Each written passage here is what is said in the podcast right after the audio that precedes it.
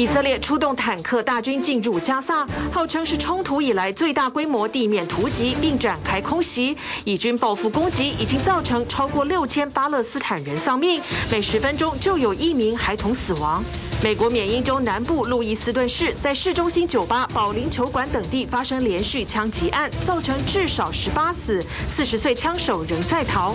大陆前国务院总理李克强凌晨因心脏病发病逝上海，享寿六十八岁。李克强经济技术官僚出身，多次第一时间视察前线灾区，担任总理十年，今年三月裸退。美国第三季 GDP 增长百分之四点九，远超出预期，民众惊人消费力，就业市场强劲，创近两年最快增速，但房贷利率连续七周攀升，逼近百分之八。因付不出房租，洛杉矶越来越多人搬进房车居住。去年南韩梨泰院万圣节发生大规模踩踏意外，时隔一年，梨泰院人潮恢复六成，店家自组巡逻队，警方在闹区做推挤演习，搭配 AI 监视系统。观众朋友晚安，欢迎起来 Focus 全球新闻。今天我们头条呢，先没有看加萨走廊，而是美国又爆发了滥射枪击惨案，目前已经十八个人在一次枪击当中死亡，是美国今年全年最惨的枪击暴力事件。全美国很多人都说最安全是哪一周？就是缅因州。结果缅因州在二十五号晚间一夜之间，先从保龄馆。保龄球馆，然后再到酒吧，同一个凶手连连滥射枪击，目前十八个人死亡，超过五十个人受伤。我们来看一下，美国今年累积太多大规模枪案。年初有小台北之称的加州蒙特利公园市舞厅举行除夕庆祝派对，发生枪案，十一个人丧命，是当月全美第五件枪击案了。在情人节前，密西根大学校园枪案，中年男子闯进开枪，三个学生无辜丧命。三月田纳西州的教会学校，二十八岁女枪手滥射，打死三个儿童，三个成年人被击毙。四月又有枪案，是肯塔基州路易斯维尔市银行员工一边射杀一边直播，当时四死九伤，死亡的包括一个警察。五月份呢，是德州达拉斯在购物中心，一个男子向路人随机开枪滥射，九死七伤，而且面还有两个是小学生。七月。马里兰州巴尔的摩在社区的派对里面又有大规模的枪击，两个人丧生，二十八人受伤，半数是小孩。而这一次的不幸惨案在缅因州南部的路易斯顿市，枪手呢在市中心的保龄球馆到酒吧、餐厅连续开枪，他现在携枪在逃，他手上拥有的是杀伤力强大的突击步枪，他是陆军预备役士官长。同僚记得他是单位中最厉害的神枪手。明州的小镇人人自危。第二天呢，学校跟公立机关都关闭了，全天关闭，大家躲在家中听政府的呼吁，千万不要出门。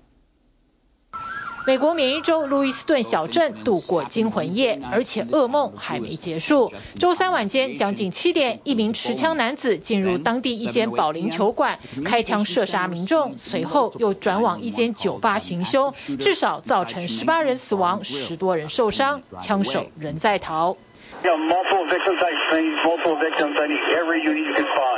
保龄球馆的一名生还者是躲到保龄球机器下才逃过一劫。Out of nowhere, he just came in and there was a loud pop. I just booked it um, down the lane and I slid basically into where the pins are and climbed up in the machine and was on top of the machines for about 10 minutes until the cops got there. 一名十岁小女孩幸好只被子弹擦伤，她告诉记者恐怖经历。Just like shocking, like it's something that you think would never happen. I never thought I'd grow up and get a bullet in my leg. Why? Like, why do people do this? 警方在案发两个小时后公布枪手身份，他是四十岁前美国陆军预备役士官长卡德。警方当晚在离案发地点十三公里处发现了他驾驶的白色轿车，随即展开地毯式搜索。We've had everything from people calling about, you know, noises in the basement, noises in the woods. Um, suspicious people, gunshots, uh, all night long since the incident in Lewiston. We have our whole department working. 枪手拥有一艘船，就停在他汽车不远处。水上巡逻队也出动进行搜索。熟悉当地环境的前 FBI 干员分析，河流上游湍急，下游是一座水库，船只无法进入，因此枪手驾船逃逸的范围有限，研判他只是渡河。警方稍早包围了卡德的住所，并投掷震撼弹，企图逼出藏匿者。不过显然枪手并不在里面，当局发出警告，要求所有居民尽量不要出门，并将门窗紧锁。当地政府机关和学校从周四开始关闭。It's very unnerving right now. Seeing the cops coming around here, that that makes me feel a million times better. In a situation like this, I 嫌犯卡德是美国陆军预备役三等士官长。二零零二年十二月入伍，他受训成为油料运补人员。主要任务是运输或储存战车或飞机的油料，但他从未上过战场。军中同僚表示，卡德是他们单位中最厉害的神枪手。今年夏天，嫌犯到纽约州国民卫队基地受训时出现幻听症状，他说有声音要他攻击国民卫队基地。随后他又出现失序行为，军方将他送到精神医疗单位进行两周的评估。调查人员发现，枪手也是右翼。政治人物的支持者曾经发文批评总统拜登。It's hard to say because you're we're dealing with a very irrational person that's in the midst of a psychotic break. With reality. 枪手受过野地战斗训练，所以很习惯在丛林中活动。专家分析，如果他有长期抗战的打算，应该会在野外藏匿的地点储备食物。枪手近日才与交往很久的女友分手，他攻击的酒吧刚好是两人常去的地方。枪手的家人也与警方密切合作，希望劝他自首。I don't feel safe anymore. 过去，缅因州被认为是犯罪率低、是美国最安全的州之一，但这起枪案却成为今年伤亡最严重的事件。What makes this crime so heinous is in a typical year, Maine might have 22 murders, and last night. We almost approach the number for the entire year. 二零一五年，缅因州通过免照持枪法，民众可以在公共场合隐秘携带手枪，而且缅因州也没有对可疑人物购枪的红旗法警示机制，也是导致这场悲剧的重要因素。TVBS 新闻综合报道。而战场上的杀戮替世界制造了浓浓的仇恨对立气氛。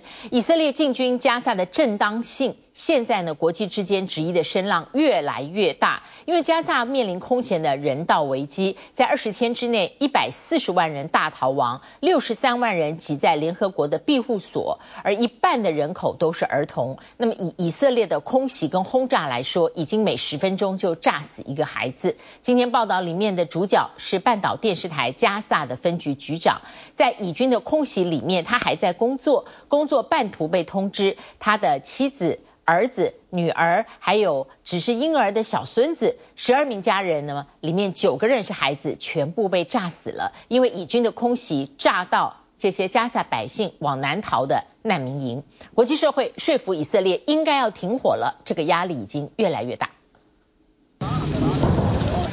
以色列对加萨发动二十天来最大规模地面攻击之际，空袭依旧不手软。过去二十四小时，国防军战斗机轰炸两百五十多个巴勒斯坦激进组织哈马斯的恐怖目标，海军士兵则袭击加萨走廊的地对空飞弹发射据点。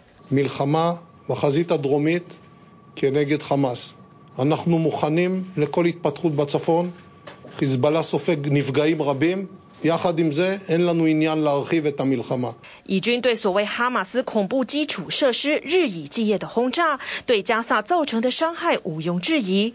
根据美国太空科技公司 Maxar 拍摄的最新卫星影像显示，以色列的报复性空袭严重摧毁加萨北部地区，许多社区和难民营都被夷为平地。原本空拍一格格的街区，现在只剩下一片灰烬，宛如荒地。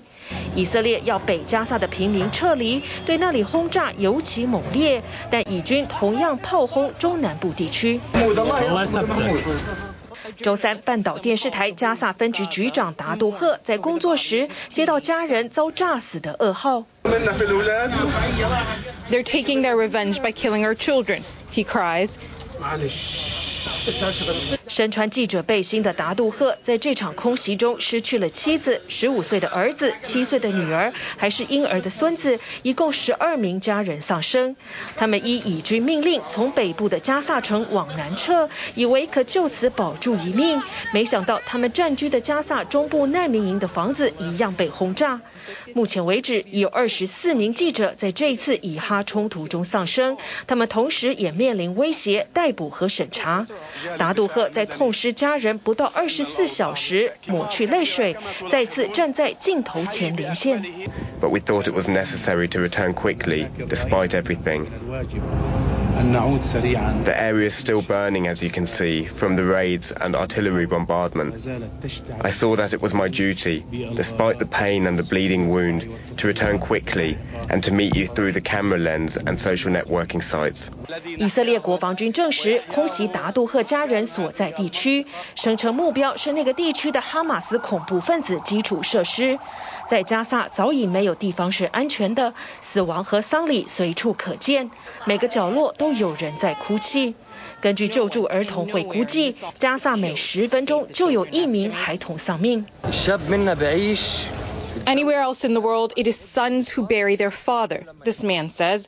Why is it different in Gaza? Why do we have to bury our children before they're even grown? 加萨民众近乎绝望，只盼为还懵懂的孩子们找个庇护之所，但连联合国避难所都已经爆满。We can't live like this. We're 17 people living in a school classroom, this woman says. How long are we supposed to live like this? Tell us, world, how long? 这里的生活怎一个苦字了得，燃料、水、食物什么都缺。I don't even know what the point is of being here. She says, we're still terrified and we have nothing, no help. We can bear it. We're grown-ups. But how are these children supposed to handle this? 哈马斯控制的加萨卫生部周四公布两百一十二页丧生的七千零二十八名巴勒斯坦人名单，不过并未区分战斗人员和平民。稍早华府说不相信哈马斯的数据，但坦承有大量死伤。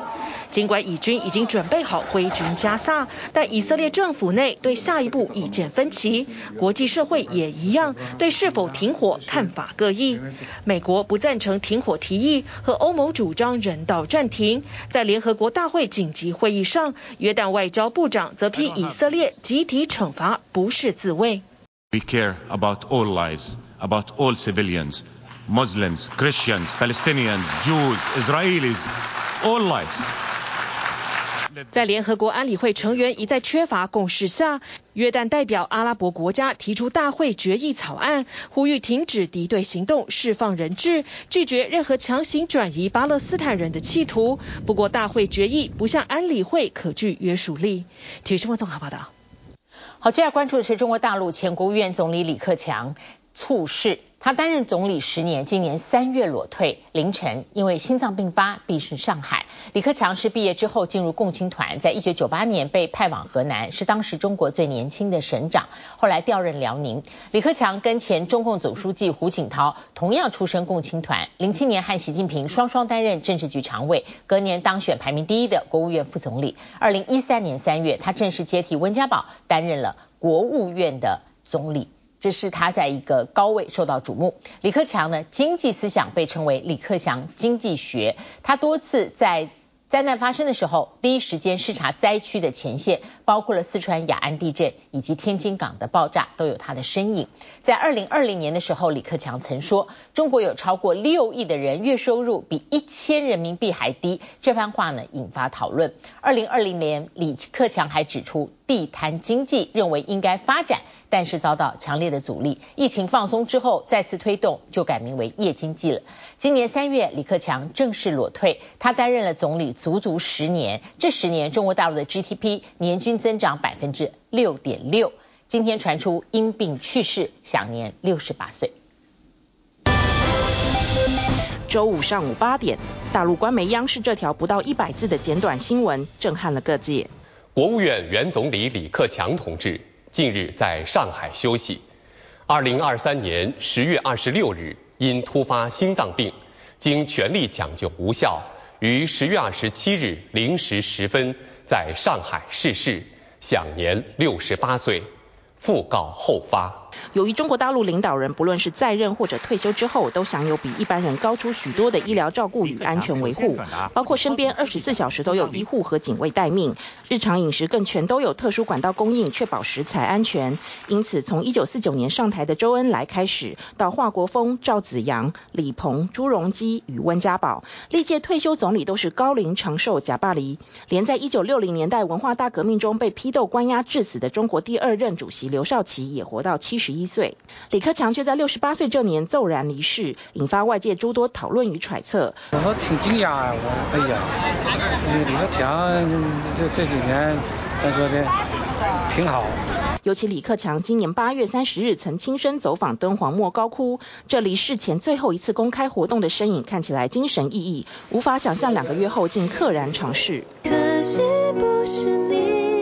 曾在去年中共前领导人江泽民去世时获得高度关注，充满对习近平隐喻意味的歌曲也再次被网友翻出来，而大陆网路则火速关闭多数新闻网页的讨论区，并且删除哀悼之外的所有留言，严控舆论。ここに谨んで李克强前国务院总理のご冥福をお祈りするとともに，衷心より哀悼の意を表します。 日本之外，包括印尼总统佐科威、巴基斯坦总统以及美国驻中国大使伯恩斯等诸多国际政要，都透过社交网站发文致哀。澳洲前总理陆克文与滕博尔也抛出过去与李克强的合照，表达悼念。国务院总理李克强在二零一三年从前任温家宝手中接过总理职务，开启了当时被外界称为“习李体制”的新时代。拥有经济博士的李克强上任后，有意发挥专家治国的优势，推动以放权让利为核心的经济政策，致力于去杠杆化并开展结构性改革，试图让中国 GDP 成长率重新站回两位数。而这些经济政策被外界称为“克强经济学”。但同掌大位的习近平却以打虎扫贪之名去除异己，并且新成立多个最高领导小组担任组长或主任，政经权力一把抓。李克强的总理地位相对被架空，连一手推动的地摊经济都在推出后不久遭北上广深等一线城市和官方喉舌抵制。当前地摊经济在一些地方热闹起来，这固然有其生存发展的价值。但是这并不是包治百病的灵丹妙药，一旦脱离实际，一哄而起，盲目跟风，就会适得其反，蚕食来之不易的治理成果。再加上疫情与清零政策的严格执行，让曾经冒出头的地摊经济戛然而止。直到近期，中国经济在疫情结束后仍持续疲软，当局才又旧瓶装新酒，改用夜经济来鼓励民众摆摊。有六亿人每个月的收入，也就是一千元。一千元，在一个中等城市，可能租房都困难。尽管在高层政治斗争中失势，被外界认为是中国最弱势总理，但李克强不少公开发言被民众认为说到心坎里，包括直白点出全中国四成以上人口每个月收入远低于平均。他在今年三月两会上卸除所有职务裸退时，与同仁的告别演说中特别提到“人在干，天在看，苍天有眼”，被外界认为意有所指。李克强任内曾经多次下乡，毫无架子的与民众互动，连二零二零年春节疫情刚爆发之际，李克强也曾亲自到武汉的医院视察，向医护打气。武汉加油！武汉加油！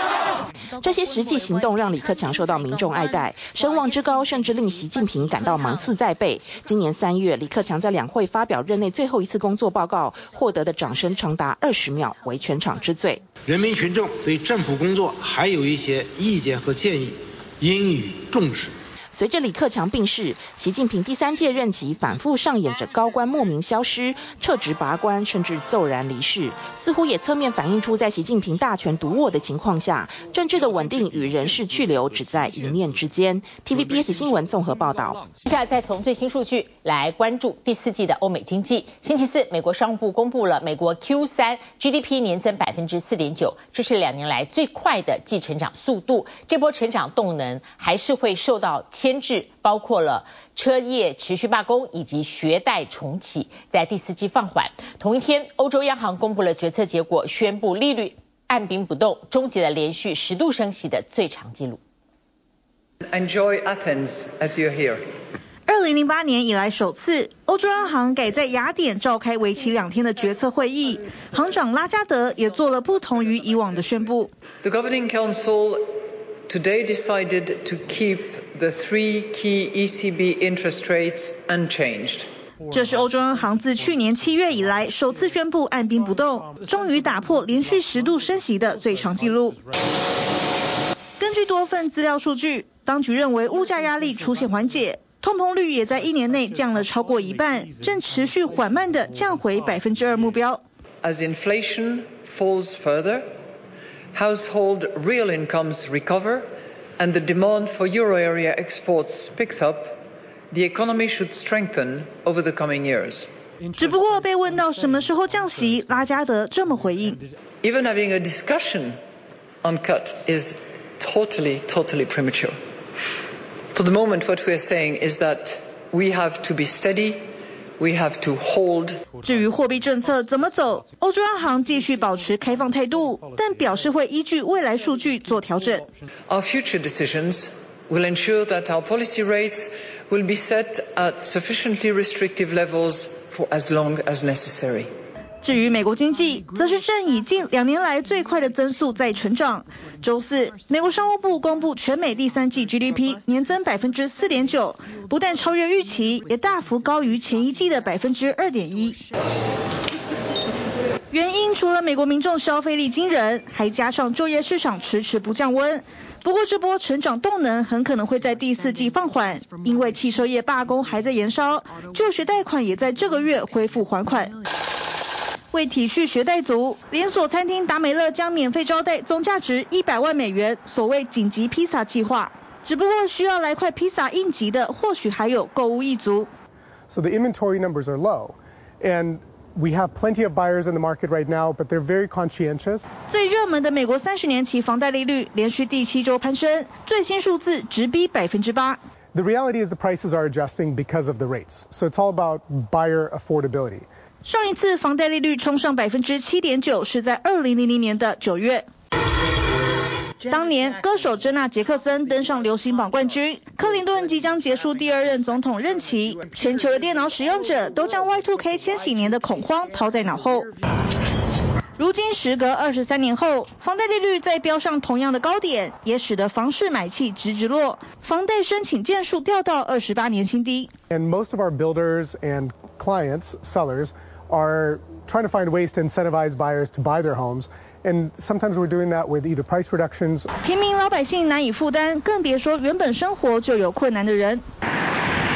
以加州来说，目前有近三分之一的居民正处在贫穷或接近贫穷边缘，当中又以洛杉矶郡贫穷率最高。In 2011, or yeah, um, I became homeless because I couldn't afford my rent. 无家可归又不想流落街头，让这两人一狗选择住在露营车里，并且已经生活了两年。Yes, home now, but I would like to be in an apartment or not. 而他们并非特例，目前整个洛杉矶郡估计七万五千名无家可归者当中，有多达一万四千人都以车子为家。And the scale of the problem is just immense. All of our major corridors are choked with RVs and vans that have been parked in many cases for months or years. 为解决市容乱象，这位洛杉矶市议员提出新政策，要管制露营车销售，避免作为居住用途。结果八月底在市议会获得全体一致通过，但这项条例不会影响到目前正住在露营车里的人。They're never going to disappear. They can't tow all of them. And so they're just going to go somewhere else. 房市怎么变化？市场一面静待下星期美国联准会利率决议出炉，另一面继续紧盯企业财报。周四的美股被重量科技股拖累，三大指数全面收黑，标普五百跌到五月以来新低。领跌的脸书母公司 Meta，尽管第三季获利和营收双双超过预期，但看坏广告需求前景，拖累股价下挫百分之三点七。TVBS 新闻综合报道。欢迎回来，继续 focus 到星期五了。我们来看一下这个很特别的片子。一九七六年经历军事政变的阿根廷，军政府掌权之后，全力铲除异己，导致。杀死了一万五千人，还有很多人失踪。一九七七年开始，每星期都有一群母亲到五月广场前抗争。电影《生命之舞》呢，就是以一对姐弟到阿根廷寻亲的故事做蓝本，说出了五月广场祖母整个团体经历的悲歌，而巧妙了融合奔放十足的探戈舞蹈。来看一下这个特别的片子。一团乱的生活，名叫大伟的男子每天酗酒，过得浑浑噩噩。因为对家庭总有疏离感，从心理上的无法调试，让他的生活也开始逐渐遭到侵蚀。直到姐姐提议到阿根廷来趟寻根之旅，搭上飞机之后，突然说出他一直以来都有个大胆的怀疑。David, I don't remember mommy being pregnant with you. I, I don't remember seeing any pictures of her pregnant either. What are you talking about? So now you think I'm adopted? Well, brought me in a plane to ambush me with this? I just thought that maybe in Buenos Aires we could try and find out. 弟弟大卫虽然很不高兴，但这个猜疑开始在他心中萌芽。姐弟俩都在阿根廷出生，只知道年幼时父亲被工作的福特车厂调派到加拿大，因此举家迁移。但父母亲对弟弟怀疑起自己的身世，选择闭口不谈，甚至连他们想到阿根廷看看故乡模样都强力反对。来到布宜诺斯艾利斯，两人偶然来到美丽的五月广场，翻开过去的黑历史。Grandmothers have marched around the Pirámide de Mayo since 1977, and they do this as a reaction, as a protest for the kidnapping and the murder of their children during the last military dictatorship. 讯息就像一把钥匙，打开了大伟多年来对自己身世的怀疑。着手研究后发现，这是一段人权悲歌。阿根廷在一九七六年的军事政变，独裁军政权扫荡左派异己，导致一万五千人被杀，还有无数的失踪者。一九七七年开始，众多的母亲们开始固定每周聚集在五月广场，手拿失踪儿女的照片，要政府给他们一个交代，也是现在五月广场祖母团体的由来。姐弟俩决定继续调查，这时恰好遇上一场街头 Tango 表演。Maybe you like to see some authentic tango? It's not for tourists. 或许是命运的巧合，两人被 Tango 的魅力深深吸引。导演找来阿根廷专业舞者，曾获得世界杯 Tango 赛冠军的胡安·马里奇亚，让片中的舞蹈深具爆发力。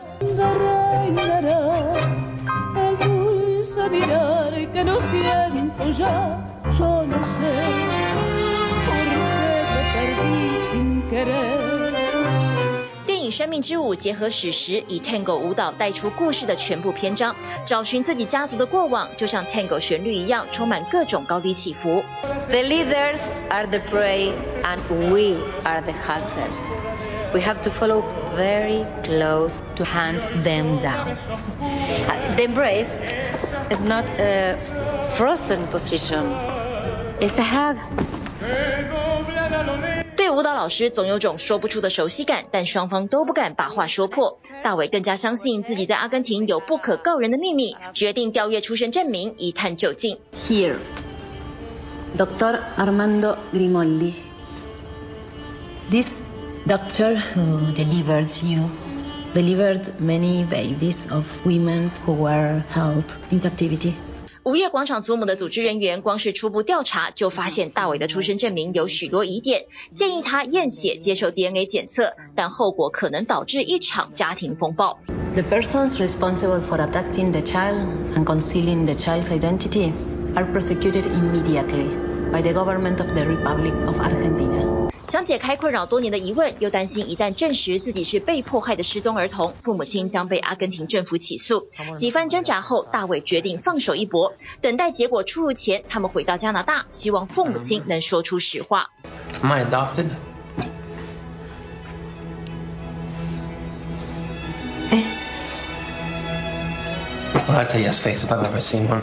母亲被突如其来的疑问惊讶到说不出话，父亲则是欲言又止。It's time to leave all this what it belongs. The past. 估计一九七六到一九八三年军政府独裁期间失踪，至今仍有三百五十个孩子下落不明。他们的家人不放弃希望，盼望有一天能有机会团聚。电影《生命之舞》用亲情、爱情和美丽的 Tango 舞蹈与沉重历史的巧妙融合，娓娓道出阿根廷这段令人心痛的过往。TVBS 新闻综合报道。好，接下来我们关注的是天气明显转凉了，各种病毒您要特别注意。美国 CDC 预测，今年以美国国内呼吸道传染病的疫情跟去年秋冬一样非常严重，而且会超越大流行之前的情况。这时候呢，传出能够为新生儿施打对抗 RSV 病毒的重要工具供应非常有限，评估应该为高风险的婴儿先打，这代表健康的婴儿可能失去得到疫苗保护的机会。FDA 指出，流感和新冠疫苗同时打，可能会让年长者中风的风险升高。随着北半球进入秋冬，呼吸道病毒也蠢蠢欲动。美国尽管传播程度仍不高，CDC 疾管中心已经预警，今年的情况将与去年类似，造成医院人力吃紧，甚至可能比2019年前还更糟。Time to getting into the hospital and getting that life-saving care can be delayed. And that can cost lives. 在这个呼吸道传染病季节的高峰期，CDC 预测显示，美国每十万人中，每周可能新增十五到二十五例住院病例，其中新冠病毒占一半，呼吸道融合病毒 RSV 和流感合并占另一半。专家呼吁民众一定要勤洗手，如有不舒服就待在家，必须出门的话一定要戴口罩，并且进行筛检。Not only for COVID. but also for influenza.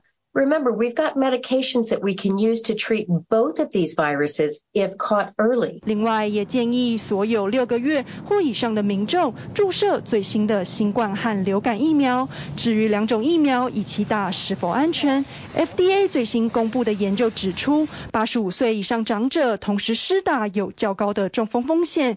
尽管每十万人只出现三例，但担心的民众建议分开时段接种。It takes two weeks for any of these vaccines to really become effective in our bodies. It doesn't happen overnight. 对成人只会造成感冒症状，但对婴幼儿、年长者和高风险群体，严重的话可能导致肺部感染甚至死亡的 RSV 病毒，今年则有新武器对抗。Really jump for joy news is that this year we have Not one, but two products that can potentially prevent it. 只不过今年部分新生儿可能要错过新的保护了。CDC 表示，由于新批准的单剂抗体供应有限，建议医生评估以高风险婴儿为优先施打，也就是六个月以下或有健康状况的宝宝。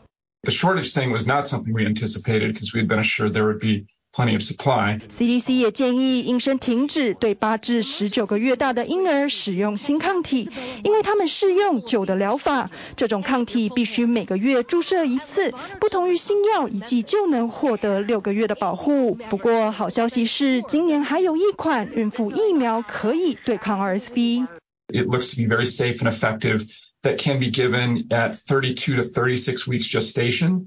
Um, and we're not hearing about particular shortages of that one. 专家表示，希望供应问题短期内就能获得解决，能安然度过这个季节。For this year, it's it's it is a bit of a scramble and and and it's a challenge and and honestly, it's a bit frustrating, but um, we're doing our best. 对于传染病，真的别轻忽。尽管新冠封城的景象似乎已成为遥远的记忆，但伦敦帝国学院研究人员主导的一份最新研究表明，英国有数万人可能在感染的一年多后，仍有持续的症状。800,000 of those people, of whom around 250,000 took part, and asked them about their symptoms post-COVID and finding out which people uh, continue to have symptoms over the longer term. 这份大约二十五万名新冠感染者参与的研究发现，百分之七点五的人症状持续十二周或以上，百分之五持续超过一年。So the REACT program is really one of the largest studies uh, in the world uh, that was looking at uh, the distribution of the virus throughout the population. 不过，研究人员至今仍不知长新冠的成因。这种后遗症有大约两百种不同的症状，包括疲惫、难以专注和关节疼痛。另外，感染初期症状严重，已经原本就有健康状况的人，更容易衍生出长期症状。And we found that people with persistent symptoms had much worse quality of life. They had worse sleep, for example. They were more likely to report symptoms of anxiety and depression. 英国是欧洲爆发新冠感染最严重的国家之一，导致将近二十二点七万人死亡。参与这份研究的患者有超过一半都是在二零二零到二零二二年间感染病毒。另外，也有三分之一的受试者表示长新冠症状有所改善。TVBS 新闻综合报道。下周二是万圣节，在去年万圣节，南韩发生了梨泰院。院踩踏悲剧，一百多人死亡。首尔警方今年举行推挤演习，而在他们的街道装了 AI 监视系统，可以及时掌握人潮，而改变整个维安的呃人数。那么梨泰院商圈呢自主巡逻队。不想让悲剧再发生，而东京涩谷是全世界知名万圣节会很多人特别去那边庆祝的地点，有的时候会涌入百万人，因此涩谷区长扩大呼吁全球不要来，不要来涩谷，这里不是庆祝万圣节的定点，而且从这个星期五晚上开始禁酒。十月已是尾声，每到万圣节，东京涩谷车站前的大十字路口总是莫名的变成了派对会场，挤进数以百万的人。虽然大伙玩得开心，却是涩谷人的噩梦。日本去年重开边境，海外旅客稳定回流，涩谷区长今年格外谨慎，多次公开向全球呼吁。别来庆祝万圣节。しかし今年は渋谷はハロウィンイベントの会场ではありません。ということを世界に明确に伝えたいと思います。あえて强く言うならば、ハロウィン目的でハロウィン期间に渋谷駅周辺には来ないでほしいという意味になります。昨年时点でもこれだけ多くの方が渋谷駅周辺に集まって混杂し、スリ、痴汉、喧哗などの犯罪が発生しました。涩谷如临大敌，提早全城戒备。二十七至三十一号傍晚六点至隔日早上五点，车站周边禁止路上饮酒，并请商店配合禁卖酒品。相关维安人力更是创下最大规模。我々が一番心配しているのはスクランブル交差点というよりはセンター街の方です。道が狭くて奥行きが细くなってくるので、まあ、こちらの方で、えー、そういう事故がないようにってことをずっと気にしています。ですのでまあ そこの周辺にいざという时のために、えー、まあスタンバイ、まあ、消防また、まあ、医疗系ですねそういったものもあの当然していくつもりです。虽然行政单位耳提面命，但兴奋的过节情绪岂能轻易按捺？而这股热闹的气氛，无情地撕开了他们心中的伤痕。これが娘の家です。 抱着心肝宝贝的照片，看着永远停在二十九岁的女儿，一年过得好快。 어, 여기는 우리 아들이 이 집 지어서 지금까지 아들이 쓰고 있는 방이에요. 근데 제가 49제 끝나고 온 날 집에 들어오자마자 아이 방 열어서 아이 먼지 묻은 작업복 빨아서 말려갖고 침대 머리맡에 놔주면서 그날 이후로 닫아서 여태까지 아직도 한 번도 안 열어봤 우리 아들 방이. 打开儿子摔裂的手机，看着一张张他帅气的照片，儿子的房门一关就是一年。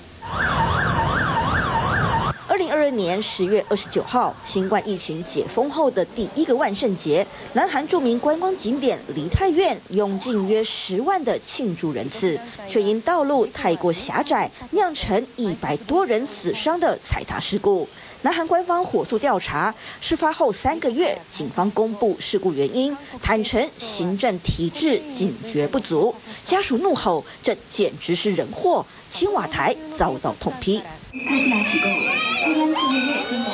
在震惊国际的重大意外后，首尔总算绷紧神经，在知名商圈广金区一处窄巷演练紧急疏散人群。在警消之外，也加入了最新架设的安全监视系统，由 AI 即时分析人潮多寡，发出三阶段警告。若达到事故可能，相关单位便会立刻出动。늘 긴장된 마음으로 이러한 사고가 재발되지 않도록 준비에 만전을 기할 것을 오늘 다시 한번 약속드리겠습니다. 至于事故地点的梨泰院，目前人潮大约恢复六成。为预防悲剧再发生，当地店家自组队伍，周末时仔细巡逻，清除路上招牌、垃圾等障碍物，维持街道畅通。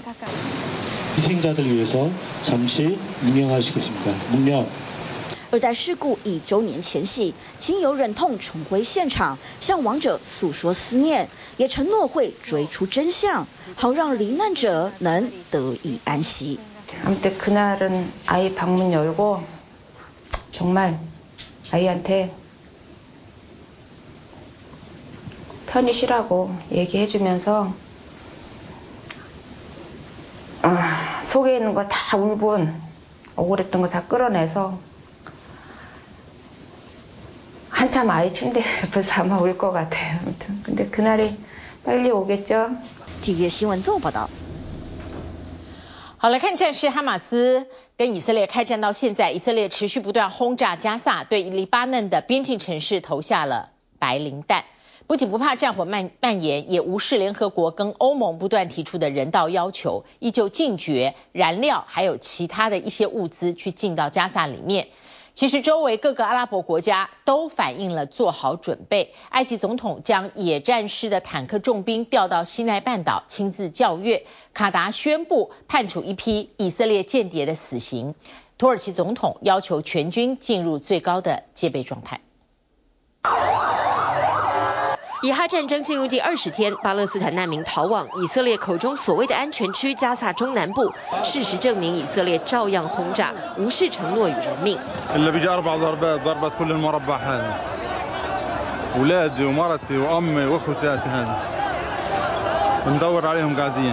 少年站在废墟里茫然无措。加萨走廊全境的巴勒斯坦人正在经历炼狱。连续三周的密集空袭后，当地时间十月二十五日深夜，以色列地面部队首次挺进加萨北部，宣称炸死哈马斯情报局副局长巴鲁德。以色列军方声称掳获的哈马斯武器有五分之一来自北韩与伊朗，其他都在加萨本地制造，借此合理化轰炸加萨的必要性。Has no real objective rather than the total destruction. Of every livable corner place in Gaza. 加萨民众只能用极简陋的葬礼在废墟中埋葬挚爱们，许多人是全家惨遭空袭灭门。以色列的攻击无意助长了以巴仇恨往下一代继续。哈马斯方面宣称，开战二十日以来，以军杀死至少七千位巴勒斯坦人。不过，哈马斯当局也宣布，以色列空袭已炸死藏匿在加萨的五十名人质，超过人质总数百分之二十。以色列开战时所持的解救人质、自我防卫等原因，不仅被全球多国质疑，以色列国内反政府声浪也持续高涨。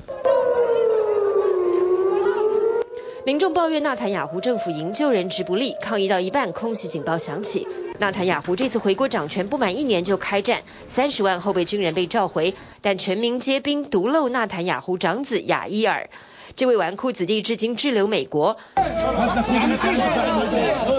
同一个西奈半岛上，巴勒斯坦人也在纳坦雅湖的军队空袭下挣扎求生。回应美国总统拜登的质疑，联合国官员认为，加萨卫生部门给出的两百一十二页七千多位罹难名单全有所本。罹难者包括两千九百一十三位儿童，但还没有把这两天因缺电和缺医疗物资在加萨医院中死亡的病患与新生儿算进去。Y compris avec des corridors humanitaires, y compris avec des des pauses humanitaires. 欧盟在峰会后发表联合声明，要求对加萨打开人道走廊，要求以色列能暂停攻击，让援助物资运抵。但其实德国、匈牙利、奥地利等国力挺以色列所谓的自我防卫权。西班牙、爱尔兰等国则带头挺巴勒斯坦，认为不该忽视加萨现在炼狱般的苦难。Leaders emphasized that the siege must stop and that it is of utmost importance that the Palestinian people and the hostages and all those who are in Gaza have access to humanitarian aid. 同一时间，以色列完全不怕另开战场，与黎巴嫩真主党的零星冲突频率越来越密。 黎巴嫩当局指控以色列主动越境攻击，以反恐为借口，在边城阿尔马查布市投下白磷弹。近三星期来，以黎两国间的冲突也已造成黎巴嫩方面五十七人死亡。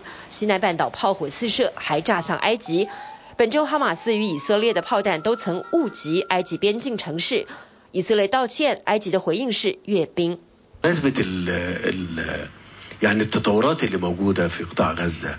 اسمحوا لي اقول لكم ان احنا بنقوم بدور ايجابي جدا جدا في احتواء التصعيد اللي موجود。M1A1 战车群开进西奈半岛，埃及第三野战军第四师接受总统塞西的战争检阅。台北时间十月二十七日，土耳其总统埃尔多安也要求土耳其的六十万大军与三千辆坦克进入最高战备警戒。 十月二十五日，土耳其与卡达外长并联合指责国际间对以色列与巴勒斯坦有双重标准，无视加萨人道危机。